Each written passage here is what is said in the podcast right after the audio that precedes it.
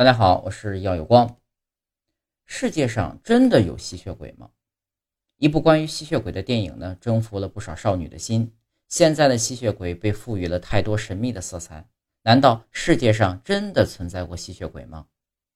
其实啊，吸血鬼传说的传说的起源呢，是一种动物，也就是大家所熟知的蝙蝠。大多数人们认为呢，吸血鬼和蝙蝠有着紧密的亲缘关系。